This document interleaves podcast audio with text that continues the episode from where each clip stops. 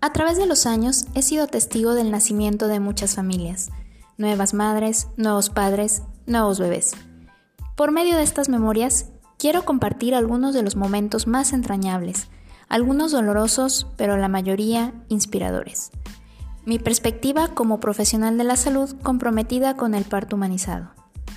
Soy la doctora Fátima Guzmán y esto es Historias de Nacimientos, un podcast para Nacer Humano. Comenzamos.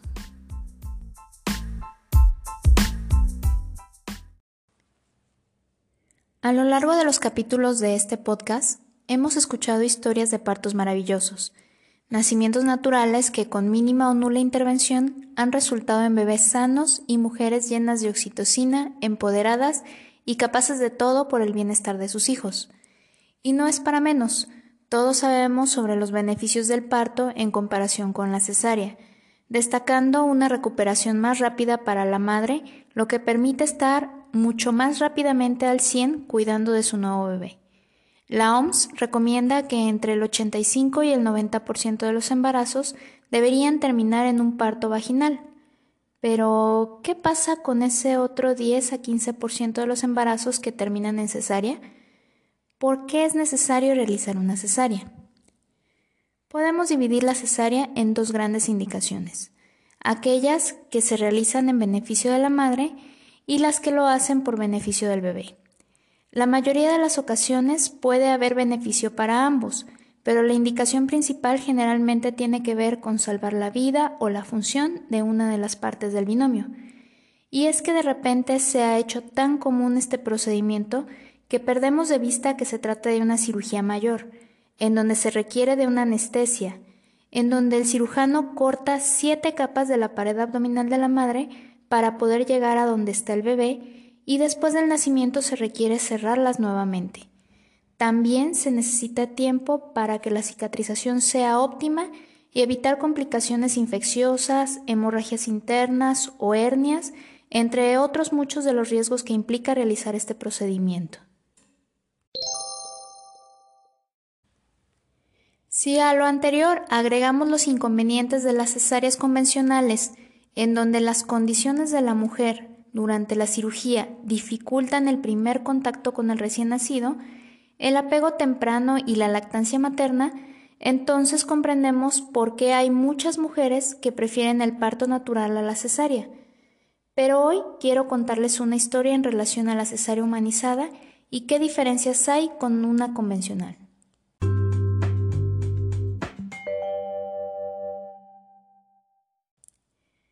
Sonia y Héctor acudieron a mí como padres primerizos durante las primeras semanas de embarazo.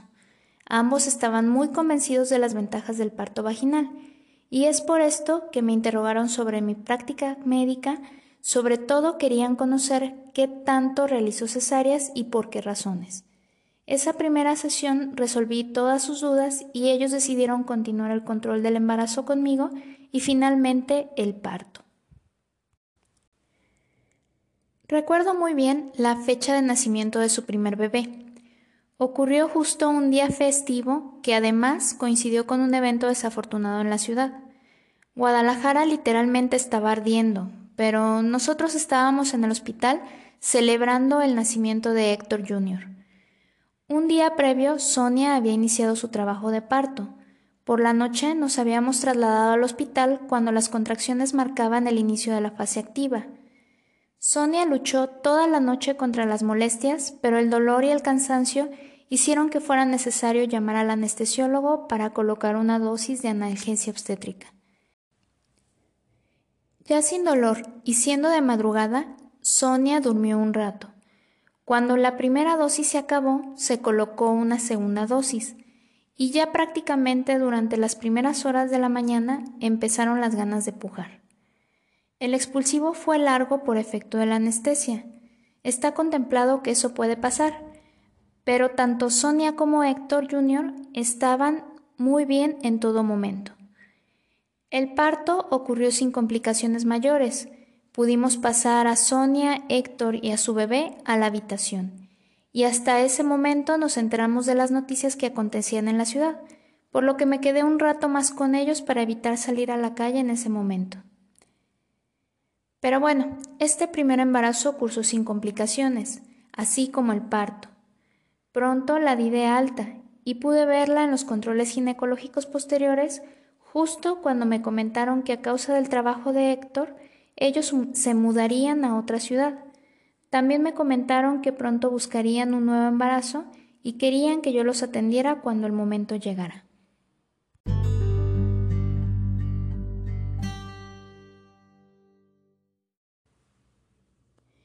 Casi dos años después del nacimiento de Héctor Jr., Sonia quedó embarazada de nuevo. Al revisarla se veía el saco gestacional pequeño y aún no era posible ver al embrión. No había cólicos ni sangrado, así que asumimos que de momento todo iba bien. Lo ideal era vernos en tres semanas para volver a valorar el embarazo, pero debido a que ya no residían en la ciudad, acordamos que volverían en dos meses y así fue. En ese tiempo, Sonia no tuvo señales que nos alarmaran o nos hicieran pensar que algo estaba mal.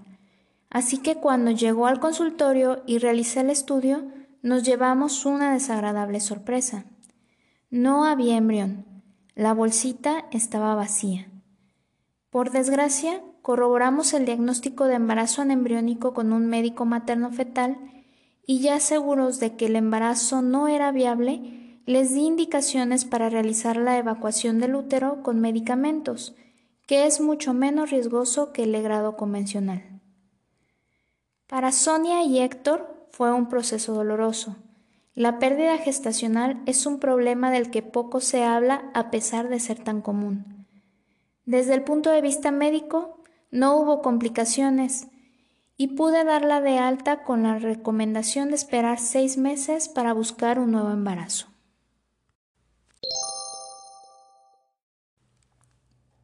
Unos meses después, Axel venía en camino. Debido al evento ocurrido con anterioridad, Sonia y Héctor decidieron que llevarían el control prenatal conmigo, pero los meses que no vinieran a Guadalajara acudirían con un médico privado para que realizara una evaluación ultrasonográfica. Afortunadamente, el primer trimestre cursó sin complicaciones.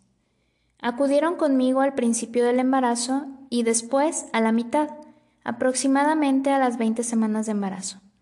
Me mostraron los ultrasonidos realizados en la ciudad donde residen, así como los exámenes de sangre y orina, y todo se veía de maravilla. La siguiente consulta fue a la semana 30 de embarazo. Recuerdo que llamó mi atención el peso de Axel, que se encontraba en límites normales bajos, pero su hermano había sido un bebé pequeño, por lo que de momento no le tomé tanta importancia. Todo lo demás se encontraba normal en ambos, así que le di las recomendaciones generales a Sonia y quedamos en vernos nuevamente en dos meses. Acudió nuevamente en la semana 37. El ultrasonido que se había hecho con el otro médico lo reportaban normal, sin embargo, al hacer yo la evaluación, el crecimiento de Axel ya estaba ligeramente por debajo de lo esperado para un bebé de su edad, lo cual me preocupó. Por tal motivo decidí mandar a Sonia nuevamente con el médico materno fetal para que realizara una evaluación amplia del bebé, de la circulación placentaria y fetal, a través de un estudio llamado ecografía Doppler. El Doppler me reportaba que en efecto el bebé estaba por debajo de su peso esperado, pero la circulación fetal no estaba comprometida. Desde el punto de vista médico, nosotros llamamos a esta condición feto pequeño para la edad gestacional. En otras palabras, se puede tratar de bebés sanos, pero que su genética determina que son pequeños. Estos diagnósticos no son definitivos, nos obligan a nosotros como médicos a llevar una vigilancia más estrecha de la situación y estar al pendiente si cualquier cambio se produce. Acordamos con Sonia y Héctor llevar la vigilancia de la circulación fetal a través de un estudio doble semanal hasta la semana 39 y posteriormente valorar una inducción del parto en cuanto fuera seguro para el bebé.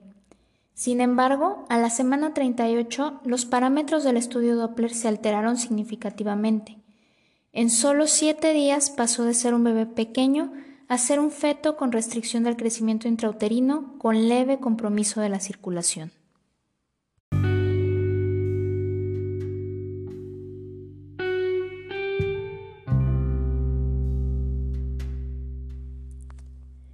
El bienestar de Axel no estaba directamente comprometido, pero la inducción del trabajo de parto y en sí las contracciones podían agravar su estado de salud.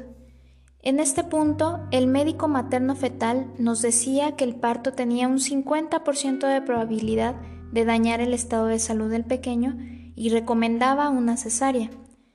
Sonia, Héctor y yo platicamos ampliamente del tema, Resolví sus dudas, aunque ya las habían platicado con el materno fetal también. Todos estábamos de acuerdo en no arriesgar la salud de Axel y programar una cesárea. Evidentemente, Sonia tenía miedo. Nunca había entrado a quirófano. Le preocupaba el aspecto estético de la cicatriz, la recuperación y las dificultades que tendría de cuidar a dos pequeños después de la operación. Pero sobre todo, le preocupaba la salud de Axel y todo lo que había escuchado sobre la separación que tendrían las primeras horas después de la cesárea, a diferencia de lo que había vivido con el nacimiento de Héctor Jr., el cual todo el tiempo estuvo con ella. Le expliqué entonces el concepto de cesárea humanizada y cómo podríamos tratar de imitar al máximo posible las condiciones de un nacimiento natural a fin de que, si la salud de Axel lo permitía, ambos pudieran estar juntos la mayor parte del tiempo.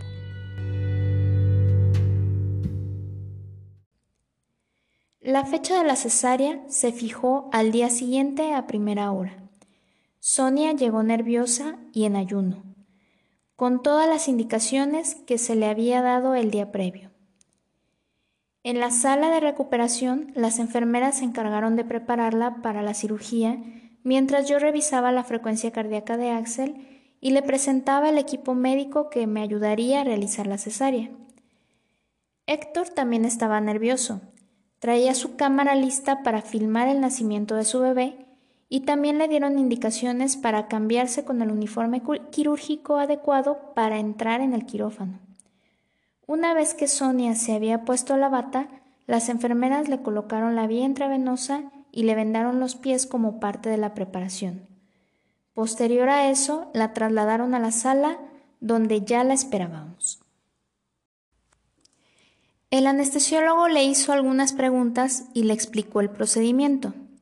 Se colocaría una anestesia peridural a fin de anestesiar el cuerpo de la cintura para abajo sin afectar el estado de conciencia de Sonia, para que ella pudiera estar atenta en todo momento.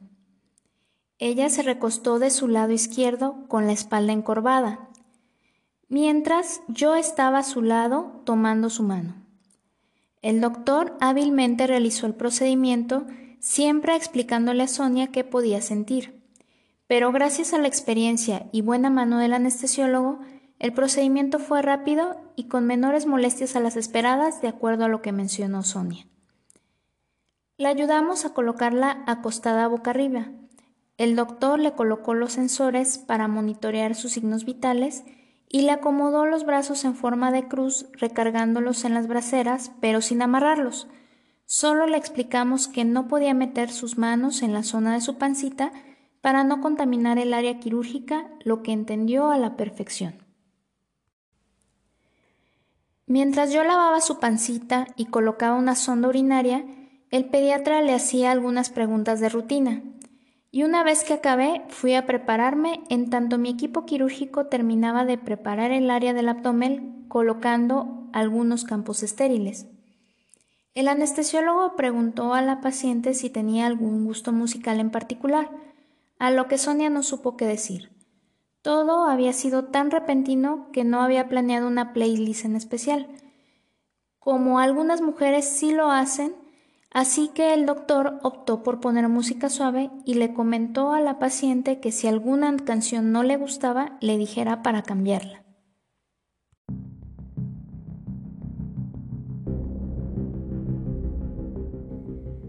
Una vez que Sonia y el resto del equipo quirúrgico estuvimos listos para iniciar, Héctor entró a la sala y se colocó al lado de ella para darle ánimos y así comenzamos el procedimiento. Primero un corte sobre la línea del bikini, justo para que quepa la cabeza de Axel sin problemas. De ahí capa por capa sin complicaciones.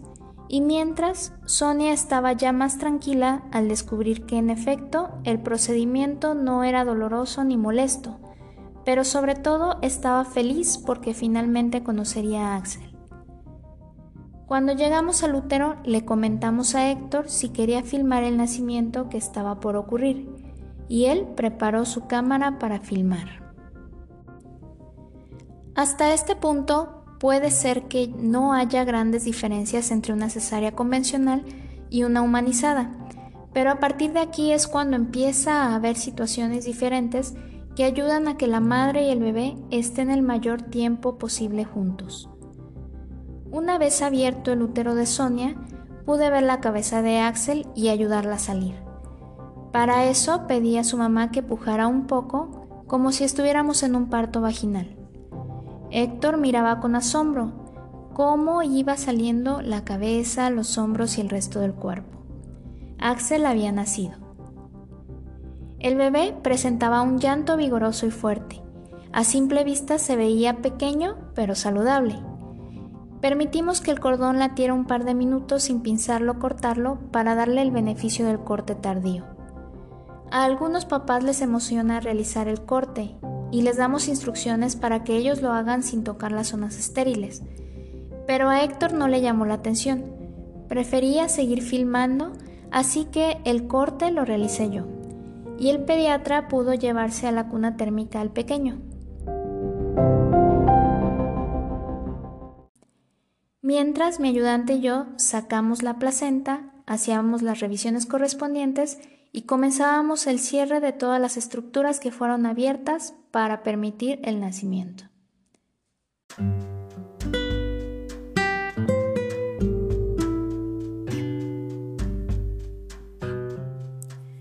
Sonia y Héctor estaban al pendiente de todas las revisiones, medidas y cuidados iniciales que el pediatra le brindó, solo para escuchar que Axel estaba saludable. Se considera un peso normal al nacer entre los 2.5 y los 4 kilogramos. En este caso, el pequeño quedó unos pocos gramos por debajo de los 2 kilos y medio. Un peso bajo pero aceptable. Aunado al resto de la revisión que se encontraba dentro de lo normal, Axel pudo pasar al pecho de su mamá a los pocos minutos de vida. El quirófano tiene el aire acondicionado apagado desde el inicio de la cirugía, de tal manera que nos permita colocar al bebé en el pecho de mamá sin riesgo a que se enfríe.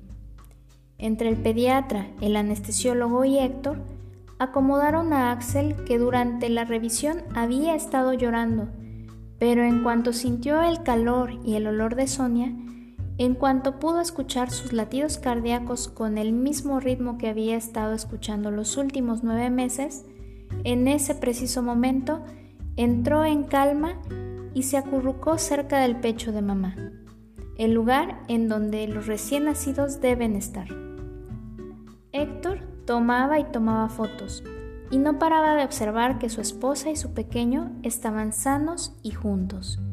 Y así, en ese ambiente de calma y relajado, continuó la cirugía unos minutos más hasta que finalmente di el último punto de piel. Cubrimos la herida, colocamos el vendaje abdominal y pudimos pasar a Sonia y a Axel a la camilla para que salieran directo a su habitación y sin escalas. Ahí, finalmente, ya más relajada y en una posición más cómoda, Sonia pudo amamantar por primera vez a Axel sin ninguna complicación.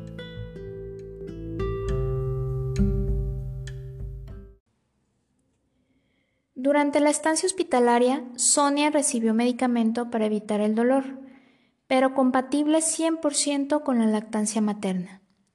Cuando la anestesia pasó, la alentamos a dar sus primeros pasos lo más pronto posible para mejorar la recuperación. Pudo ingerir alimentos sin dificultades y estuvo lista para egresar junto con Axel, quien en todo momento estuvo con ella en la misma habitación. Finalmente, el pequeño Héctor conocería a su hermanito. De esta forma, la cesárea había evitado complicaciones de salud para el bebé y Sonia pudo disfrutar de su compañía en todo momento. Poco después del retiro de puntos y las revisiones posteriores, todo dentro de lo normal y con excelente recuperación para Sonia. Todo un éxito.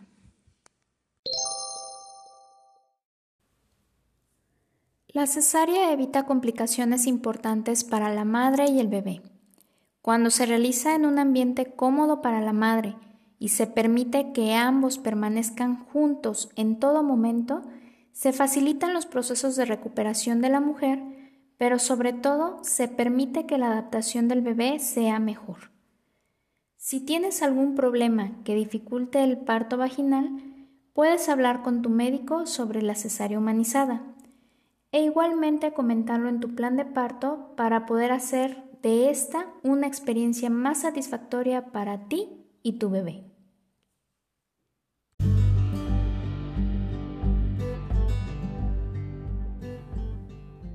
Esto es todo por hoy.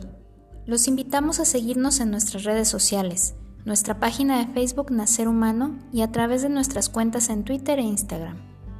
Recuerda suscribirte a nuestro podcast para que seas el primero en escuchar las historias que estaré compartiendo con todos ustedes y si puedes, recomiéndanos con todas aquellas mujeres que necesiten un poco de motivación para tomar las riendas de su embarazo. Soy la doctora Fátima Guzmán y me despido deseando lo mejor para todas ustedes y sus bebés. Hasta la próxima.